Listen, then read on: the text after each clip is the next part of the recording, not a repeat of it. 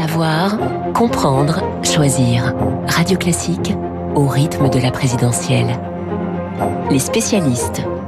7h39 sur Radio Classique, les spécialistes Bruno Kras pour le cinéma puisque nous sommes mercredi et Renaud Girard, grand reporter au Figaro pour évoquer l'international et notamment le dossier ukrainien. Renaud, cette nuit, Joe Biden a pris la parole pour préciser eh bien qu'une invasion reste possible, mais les mots sont beaucoup moins directs, moins alarmistes euh, que les jours précédents. Peut-on parler ce matin de désescalade pour vous?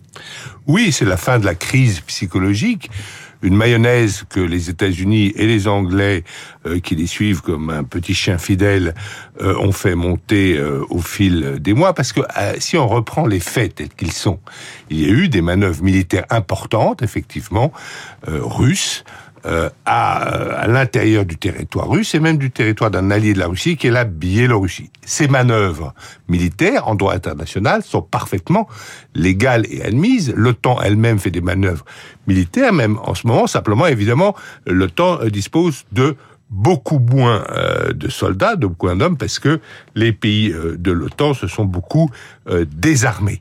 et alors, il faut aussi se souvenir que Vladimir Poutine a toujours dit qu'il ne voulait pas envahir l'Ukraine. Et d'ailleurs, euh, moi, j'ai toujours cru qu'il ne voudrait pas envahir l'Ukraine, parce qu'il faut se poser la seule question quel serait l'intérêt que la Russie aurait à envahir l'Ukraine euh, pour avoir une guérilla en plein centre de l'Europe? Moi, je pense et des sanctions de partout. Moi, je pense que Poutine est un acteur géopolitique rationnel qui suit l'intérêt de la Russie et que donc il a voulu effectivement participer à une guerre psychologique pour obtenir quelque chose, c'est-à-dire obtenir une assurance que jamais euh, l'Ukraine entrerait dans l'OTAN. Alors, c'est une assurance que n'est pas prête à lui donner Joe Biden aucun des alliés, parce que euh, Joe Biden l'a répété, vous l'avez dit, euh, les pays doivent être libres de choisir leurs propres alliances. La seule question qui reste est de savoir est-ce que les Américains euh, réagiraient avec beaucoup de fair play si demain la Russie annonçait qu'ils entraient en alliance militaire avec le Mexique, ce qui pourrait laisser penser que la Russie pourrait disposer des missiles euh, sur le territoire mexicain euh, face à Washington. Alors, Renaud, cette annonce fait suite au retrait d'une partie hein, des, des, troupes russes. Qu'est-ce qui peut se passer dans, dans, les heures qui viennent? Parce que, bon, vous nous dites, euh, voilà, il y a début des escalades, mais pour l'instant, il n'y a pas d'accord trouvé. On va continuer à discuter. Qu'est-ce qui se passe dans les heures qui viennent, concrètement? Alors, alors c'est pas moi qui le dis. Hein, c'est, euh, vous l'avez dit, c'est un peu Biden. C'est surtout beaucoup Scholz qui était à Moscou, c'est-à-dire le nouveau euh, chancelier allemand qui était à, à Moscou, qui l'a euh, dit euh, également.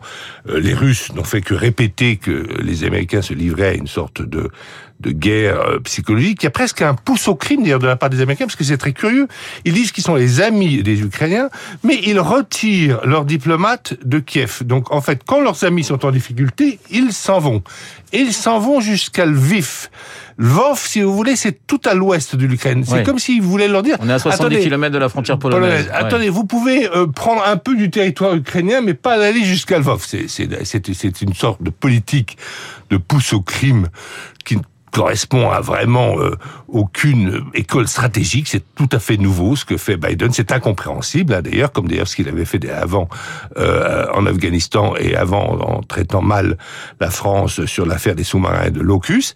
Mais euh, aujourd'hui, non, je ne pense pas du tout qu'on aille vers une invasion militaire de l'Ukraine. Alors que la Russie va continuer à avoir ses politiques euh, hostile euh, au gouvernement actuel en Ukraine, c'est tout à fait possible. Par exemple, dans des cyberattaques ou dans la désinformation ou euh, dans des manipulations. C'est mais c'est une guerre qu'ils pratiquent depuis longtemps.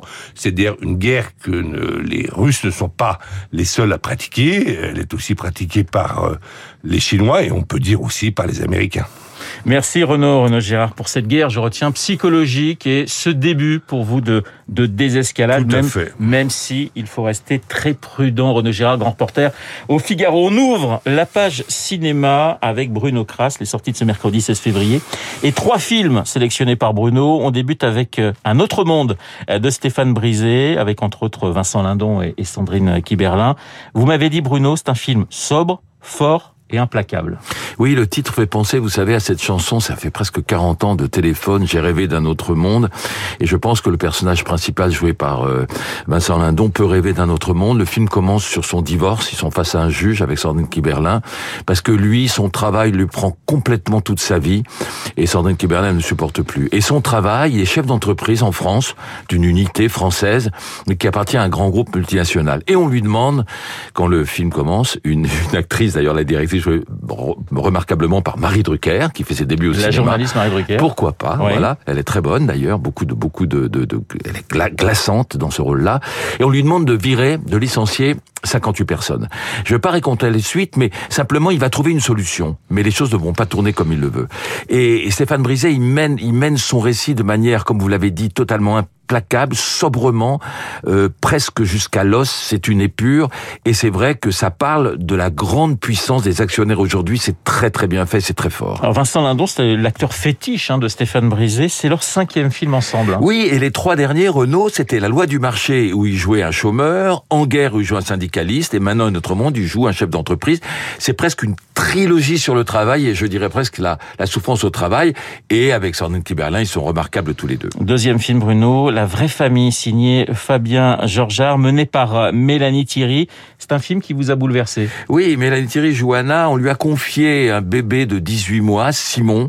Elle l'a élevé, il a 6 ans. Il s'entend avec les enfants physiologiques d'Anna. Il s'entend comme, comme larron en foire avec Jules et Adrien. Sauf que le père revient. Le père, il était au bout du rouleau. Et puis là, il veut récupérer son fils. C'est un type bien, joué par Félix Moati. Et elle, intellectuellement, rationnellement, elle sait que c'était le deal de rendre cet enfant à son père. Mais, mais psychologiquement, elle ne veut pas. Et c'est un film qui montre que, je, je dirais sobrement, que les liens du cœur sont aussi importants que les liens du sang. Évidemment, il y a des scènes bouleversantes et il faut rendre justice à Mélanie Thierry qui est, qui est extraordinaire et au petit gamin de 6 ans qui s'appelle Gabriel Pavie Oui. et qui est absolument craquant. Alors on passe à un autre film, votre troisième choix, Maison de retraite de Thomas Gilou. Alors ce film, il a une histoire totalement incroyable. Oui, parce qu'ils ont commencé à tourner avant la pandémie et ils voulaient même appeler ça mort de rire, MDR, maison de retraite mort de rire. Sauf que Oui, c'était eu- vraiment le moment. c'est passé deux, trois puisse petites dire. choses depuis. Le film a été interrompu à cause de la pandémie. Il a repris. En plus, les assurances ne voulaient pas marcher parce qu'il y a quand même Gérard Depardieu, 73 ans, Daniel Prévost, 82 ans, Mylène de Mongeau, 86 ans, Marc Villalonga, 89 ans et Liliane Robert, 89 ans. Voilà, c'est eux les retraités. Kev Adams va débarquer pour un travail d'intérêt général dans cette maison de retraite. Il déteste les personnes âgées, les vieux, sauf que ils vont les apprivoiser, chacun va apprivoiser l'autre, et surtout, ces retraités vont donner à ce gamin, Milan, une leçon de vie. Voilà, c'est un film bon enfant, sympathique, chaleureux. Moi, je l'ai vu avec du public dans une avant-première. Les gens adoraient, ça va sans doute marcher parce que Cab Adams attire les spectateurs. Voilà, maison de retraite de Thomas Gilou. Voilà, belle distribution. Autre Kev Adams, vous le disiez, Gérard Depardieu, Mylène de Mongeau et Marc Marthe Villalonga. J'ai une, c'est vrai que j'ai un faible pour Marthe Villalonga, 90 ans. Euh, Ah ouais, en mars euh, prochain, tiens, petit plaisir, petit extrait de Nous irons tous au paradis de 77 avec Yves Robert, Guy Bedos et sa mère, Marthe Villalonga. Écoutez. Qu'est-ce qu'il y a? Quoi qu'est-ce qu'il y a? Tu appelles toute la région, tu demandes l'ambulance et on arrive, t'es là, tu fumes? La fumée te dérange en plus C'est comme la sonnerie du téléphone, probablement. J'ai un éblouissement en pleine samaritaine. J'appelle mon fils, il me raccroche au nez de sa mère. Maintenant, il vient me critiquer que je suis pas morte. Eh ben, si c'est ça votre médecine de gauche, hein Les communistes, ils ont pas intérêt à prendre froid parce que... Voilà, les communistes, ils n'ont pas intérêt à prendre froid. Marthe Villalonga en 77. Alors, ce qui est très euh, amusant, c'est qu'elle joue effectivement la mère de Guy Bedos dans sûr. ce film. Ils, a- ils, a- ils avaient deux ans d'écart. C'est incroyable. C'est incroyable, hein, Ah Marc oui, c'est Villalonga qui est né en incroyable. 32 et Guy Bedos qui était né en, en 1934. Merci Bruno, merci Renaud, les spécialistes Renaud Girard et Bruno Kras, le cinéma et l'international. Dans un instant, le journal imprévisible de Marc Bourreau. Marc qui prend euh, de la hauteur ce matin, l'espace et l'Europe au programme. Le journal imprévisible.